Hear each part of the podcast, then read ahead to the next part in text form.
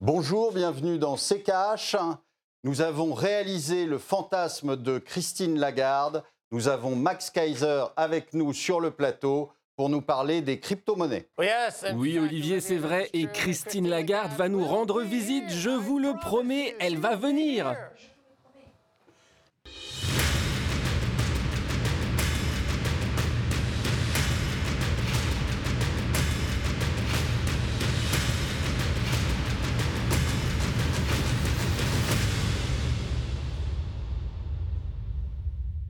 Bonjour à tous et bienvenue dans CKH, émission spéciale cette semaine puisque nous recevons Max Kaiser, ancien trader et animateur de l'émission Kaiser Report sur RT International. Bonjour Max, bienvenue dans CKH.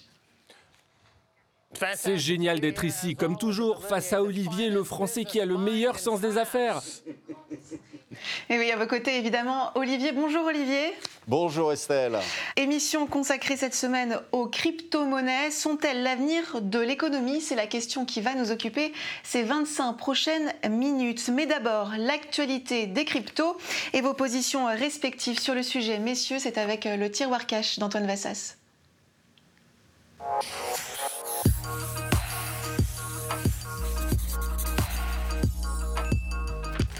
Kaiser de la marche, l'affrontement promet d'être dantesque.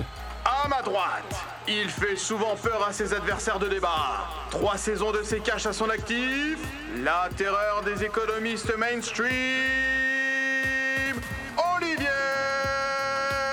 de la marche. Yata À ma gauche, il est ancien trader. Il sort tout droit des States où il anime depuis 2009 Kaiser Report sur RT International. Le Kaiser du Bitcoin, Max Kaiser. I'm going to punch you so strong de la marche. Sacré match en perspective, non? Sur un sujet central, les cryptos sont-elles l'avenir de l'économie?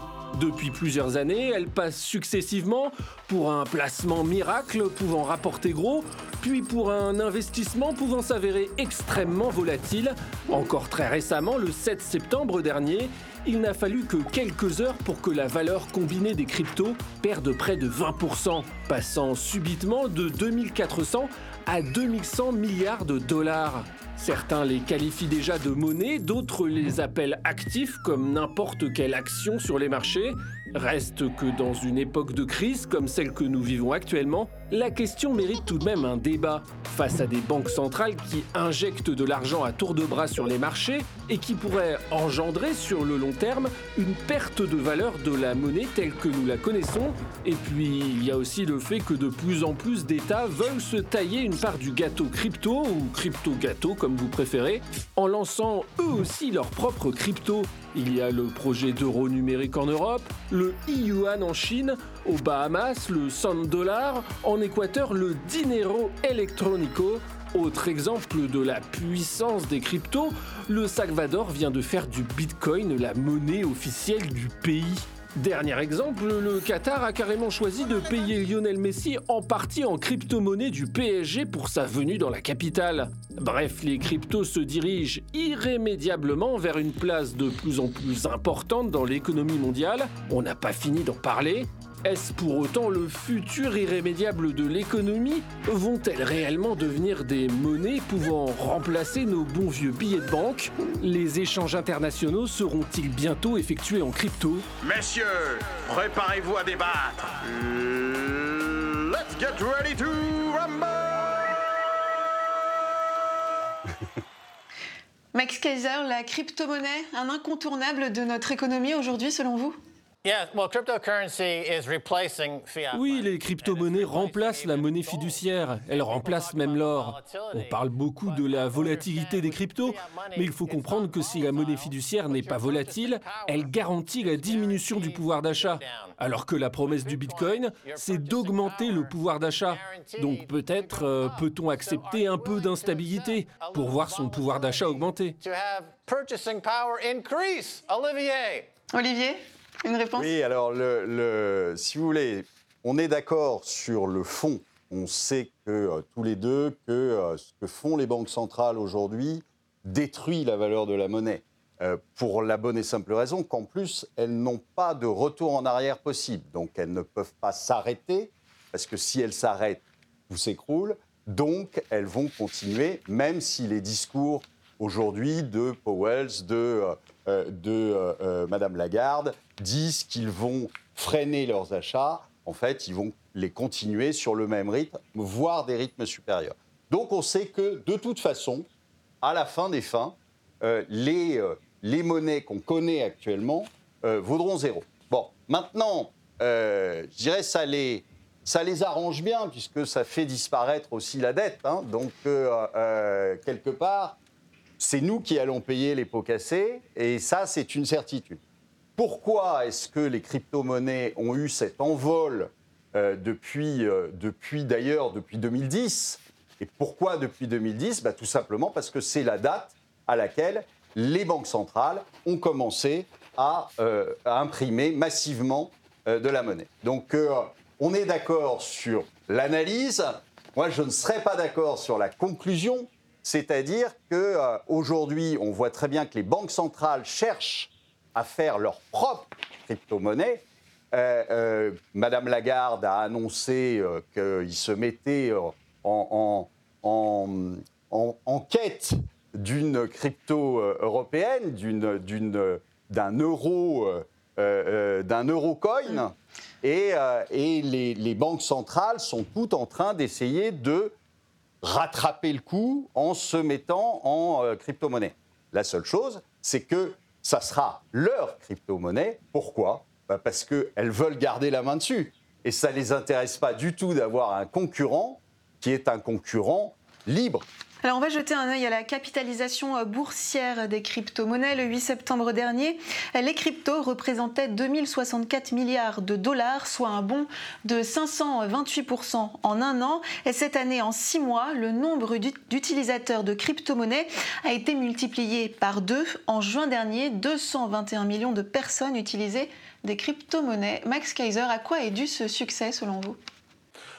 Bon, tout d'abord, pour revenir sur les monnaies numériques émises par les banques centrales, si par exemple je vais sur les Champs-Élysées, je vais voir plein de contrefaçons de Louis Vuitton, du fake. Les banques centrales, c'est pareil, elles émettent des monnaies numériques, mais ce ne sont que des contrefaçons du Bitcoin qui sont centralisées à la banque centrale elle-même. C'est la même chose qu'avec les monnaies fiduciaires. La monnaie électronique existe déjà, Olivier. Ce que les banques font, ce n'est qu'une extension de ce système de monnaie électronique, mais qu'elles peuvent contrôler. Le Bitcoin ne fait pas partie de ce système. Personne ne le contrôle. Personne ne peut le confisquer. C'est immuable. C'est un vrai défi pour les banques centrales.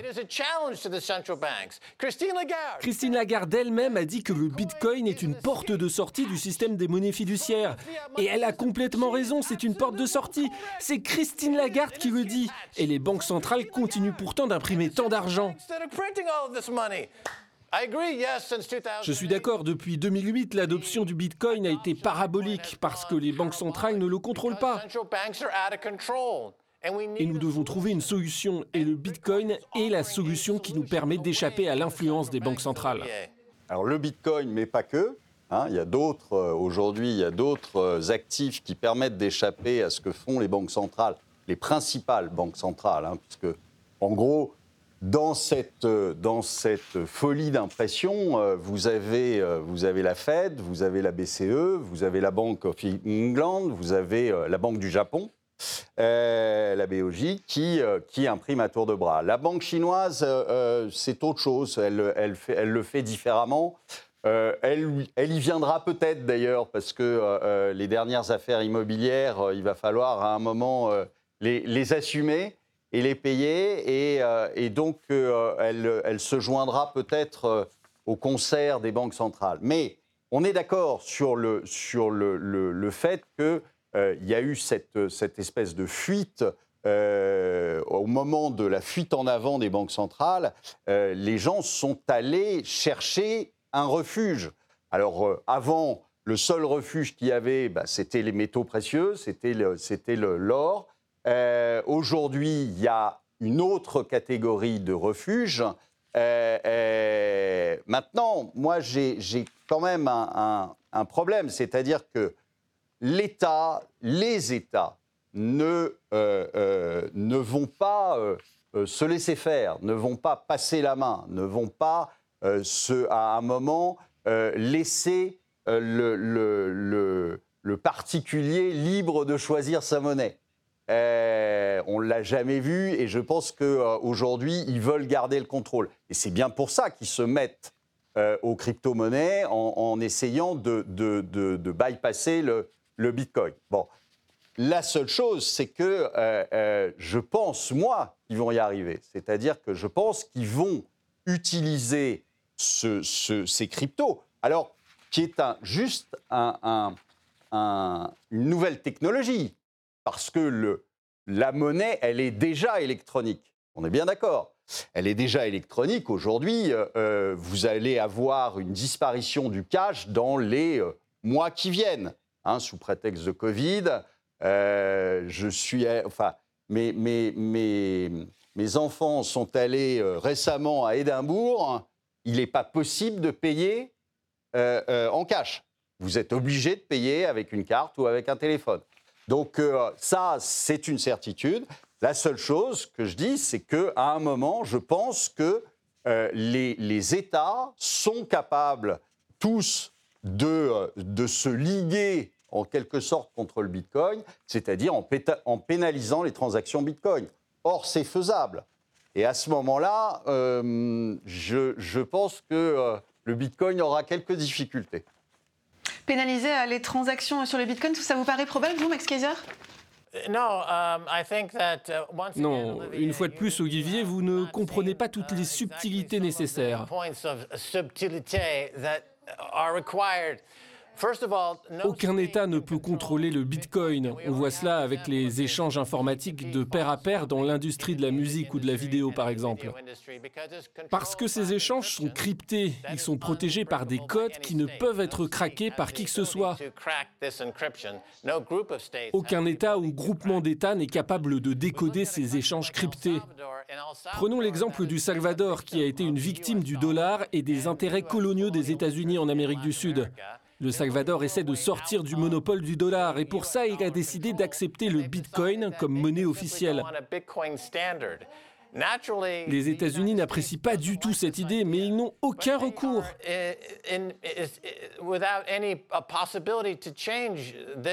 Ils ne peuvent pas du tout imposer au Salvador de faire marche arrière. Et plusieurs pays d'Amérique latine sont en train de se poser la question d'adopter eux aussi le Bitcoin comme monnaie officielle. Ça a d'ailleurs complètement bouleversé l'économie du Salvador. Par exemple, sur les marchés des transferts, qui représentent une grosse partie de l'économie locale, 400 millions de dollars vont aller directement dans la poche des Salvadoriens, parce qu'ils vont économiser sur les frais de transfert du dollar américain au Bitcoin. Ça coûte zéro. Des sociétés comme la Western Union vont se retrouver au bord de la banqueroute. Ça ne va pas seulement changer les banques centrales, ça va changer le concept même de l'État-nation. L'État-nation est un concept moderne, il n'a que quelques siècles d'existence. Je suis d'accord, l'or c'est bien, mais c'est extrêmement centralisé. Le Bitcoin, lui, est complètement décentralisé, tout en offrant la même valeur de stockage que l'or. Et ce n'est pas si cher parce qu'il y a 2,1 quadrillions de Satoshi, des sous-divisions du Bitcoin. Donc vous pouvez envoyer l'équivalent d'un dollar en Bitcoin sans être taxé. Vous n'êtes pas obligé d'envoyer un Bitcoin entier. Vous pouvez envoyer des fragments de Bitcoin. Donc c'est pratique, c'est fongible, c'est divisible, c'est immuable et l'État ne peut pas y avoir accès. C'est numérique. C'est peut-être difficile à comprendre, mais on vit dans un monde numérique désormais. C'est vrai. Maintenant, euh, euh, là où euh, on n'est pas d'accord, c'est que je pense que euh, malheureusement, vous nous dites que euh, ça va remettre en question même le concept d'État. Et est-ce que vous pensez que les États vont se laisser faire? Non. Euh, C'est-à-dire que euh, euh, je ne pense pas que l'État américain, par exemple, voit d'un bon œil euh, ni l'écroulement du dollar, ni son hégémonie par le dollar. Et donc, vous aurez des réactions et qui pourront être extrêmement violentes des États contre justement ce qui permet de leur échapper. On l'avait vu d'ailleurs il, y a quelques années, enfin même quelques dizaines d'années, sous Roosevelt, qui avait, souvenez-vous, interdit l'or. Pourquoi il avait interdit l'or? La détention d'or bah, Tout simplement parce que ça leur échappait. Et donc, euh, euh, vous êtes toujours dans, dans cette même euh, logique. Alors peut-être qu'un jour, on fera tous la révolution et que les États disparaîtront. Mais en attendant, j'ai peur que les États ne se laissent pas faire. Et c'est ce qu'on voit d'ailleurs, en tout cas pour l'instant, dans les discours. Messieurs, on va marquer une courte pause. On revient dans un instant.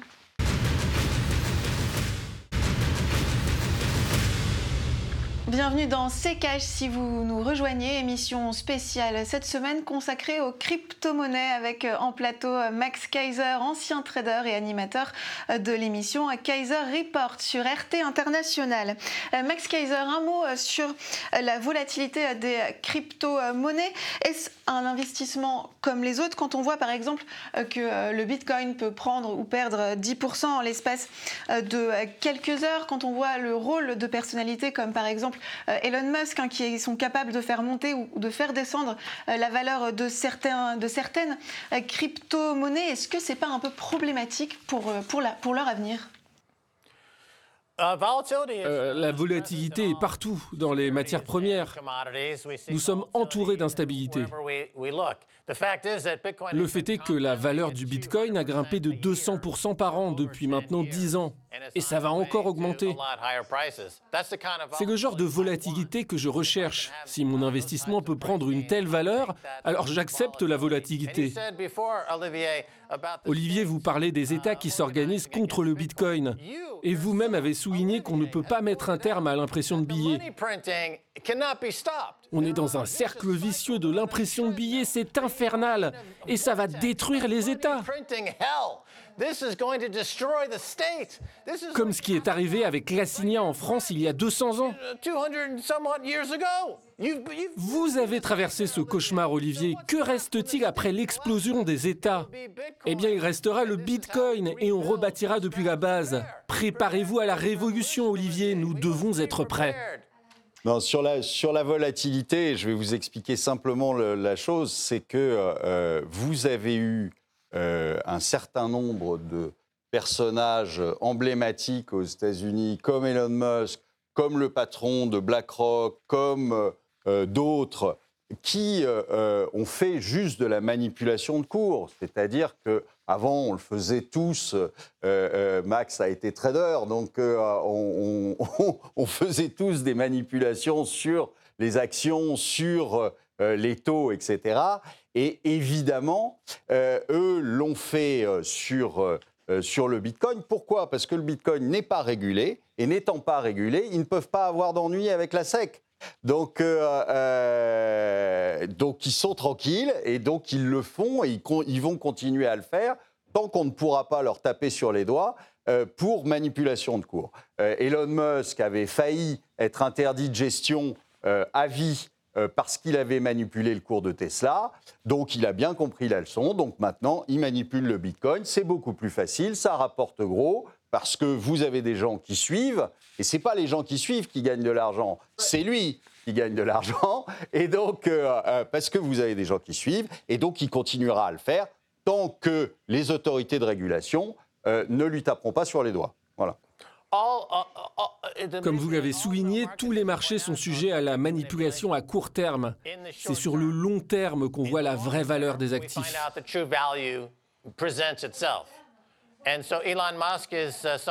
Elon Musk était très actif dans le Bitcoin l'an dernier. Avant lui, c'était quelqu'un d'autre. Et l'an prochain, ce sera encore un autre, et ainsi de suite. On voit ces nouveaux milliardaires manipuler les cours mais c'est sur le long terme que l'on doit se pencher. Quelles sont les tendances sur le long terme? Et c'est là que le Bitcoin fait la différence, car c'est le seul actif au monde qui permet aux individus de contrôler complètement leur fortune.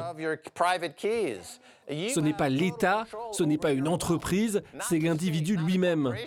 And this value proposition is enormous. Et c'est ce qui en fait son succès à travers le monde. C'est pour it's ça que les États sont-. C'est comme Christine Lagarde. I'm Christine Lagarde, le chef de CEP.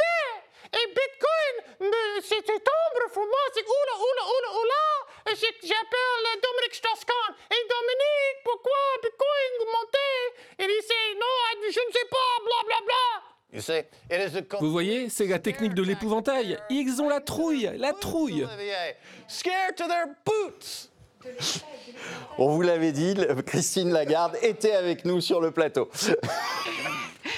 Max, Max on parle, on parle beaucoup du Bitcoin, mais est-ce qu'on peut considérer, euh, est-ce que les, les crypto-monnaies peuvent toutes être considérées de la même façon? No, Non, no. non. Le Bitcoin est décentralisé. Toutes les autres crypto-monnaies sont centralisées. Elles ont un handicap. Par exemple, l'Ethereum est centralisé par deux ou trois personnes qui changent le protocole en permanence. Ce n'est pas la même chose. Seul le Bitcoin est complètement décentralisé. Ce n'est pas comparable. Toutes ces crypto-monnaies finiront par disparaître, comme les monnaies fiduciaires. C'est pareil. Ethereum, Cardano, Ripple, Euro, ce sont toutes des saletés centralisées. À la poubelle Poubelle. De- du point de vue écologique, euh, Max Kaiser, on sait qu'il y a les fermes de minage du Bitcoin, par exemple, qui consomment beaucoup d'énergie. Est-ce qu'il est possible de considérer les cryptos comme l'avenir alors qu'elles ne sont pas vraiment bonnes pour la planète? C'est de la propagande, rien de plus. Bitcoin utilise moins de 1 dixième de 1% de la consommation énergétique au niveau mondial. Et cette énergie, c'est de l'énergie inexploitée qui n'aurait pas été utilisée de toute façon. Un tiers de la production énergétique mondiale n'est pas exploité. Less than one-tenth of Bitcoin utilise moins de 1 dixième de 1%. C'est la propagande de Christine Lagarde qui met en avant ses placements verts. Vous avez vu ça, Olivier Ils disent que le taux de la dette doit être contrôlé, sauf s'il s'agit d'investissements dans l'écologie. Mais c'est criminel That is C'est de la fraude uh, is Ces commentaires sur le Bitcoin et sa consommation énergétique, c'est du n'importe quoi. Olivier, votre point de vue? Oh, je pense que c'est pas c'est c'est pas le problème. Le, le- c'est- ça c'est pour euh, je dirais c'est pour euh, euh, éviter de parler des, des, des choses qui fâchent. En effet, euh, euh, Christine Lagarde sur le sur le, le- la l'écologie n'a pas de leçon euh, que je sache à donner. Donc c'est pas le c'est pas le c'est pas le sujet. Quelles Le sont les choses qui fâchent, Olivier? Non, mais les, Les les choses choses qui fâchent. fâchent, je vous dis, moi, je, je, euh, aujourd'hui, euh, alors oui, le Bitcoin est décentralisé, les transactions Bitcoin ne sont pas anonymes, d'accord? Euh, Et à partir du moment où elles ne sont pas anonymes, euh, je vous dis, moi, je, pense que les États ne se laisseront pas faire, qu'ils ont une idée derrière la tête, qu'ils veulent aller jusqu'au bout de, euh, leur... euh, euh, de leur euh, position et que euh, les États comme les États-Unis, etc., d'ailleurs, c'est- probablement euh, aussi euh, quelque chose qui a augmenté considérablement les risques parce que on peut très bien avoir une réaction euh, américaine à cette perte de leadership euh, qu'ils sont en train d'avoir euh, et, pourquoi pas une guerre. Et donc, on peut se poser la question de savoir si ça ne va pas se terminer en conflit armé. Et donc, voilà, moi, je, je, pense que il est illusoire de penser que on, on va s'en tirer avec le seul Bitcoin. Ce Que ça fasse partie d'une stratégie pour essayer d'échapper à ce que font les États aujourd'hui, je suis d'accord avec ça. Mais euh, euh, je pense qu'il vaut mieux euh, diversifier ses avoirs plutôt que d'avoir tout concentré sur le Bitcoin. Max, petite question indiscrète. À quel point, vous, est-ce que vous avez tout misé sur le Bitcoin? Vous en avez beaucoup? Bah, même son t-shirt. Yes, I, I have uh, a lot of Oui, c'est vrai, j'ai beaucoup de Bitcoin. We've been talking about it since one dollar. Et nous l'avons dit dans mon émission Kaiser Report, nous avons acheté du Bitcoin à l'époque où il ne coûtait qu'un dollar. Mais votre remarque sur les achats de Bitcoin qui ne sont pas anonymes est intéressante. Le Bitcoin peut être anonyme, mais en général ce n'est pas le cas, contrairement à l'argent liquide, vous avez raison. Okay, this is not. This is a good. This is a good point. What what we I think we're looking at. Mais nous assistons à une course entre l'État et le Bitcoin.